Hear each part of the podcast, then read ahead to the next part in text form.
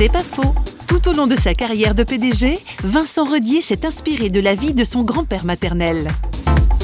J'avais toujours été très frappé de son ouverture d'esprit, de son ouverture sociale qui était considérable, puisqu'il a mis en place un nombre de choses très fortes comme les congés payés, les congés de maternité, bien avant que la loi n'intervienne là-dedans, et qu'il avait donc cette espèce de joie de vivre en même temps qu'il était patron.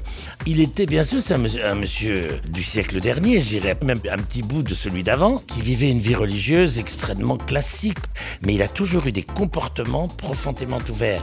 Il avait une très belle situation, il avait monté des usines importantes et tout. Et il n'a jamais mis en place une vie de luxe comme on pouvait l'avoir à cette époque pour ses filles. Il avait sept filles qui ont eu des vies très simples et qui donc nous ont transmis une ouverture d'esprit formidable de sa part. C'est pas faux, vous a été proposé par Parole.fm.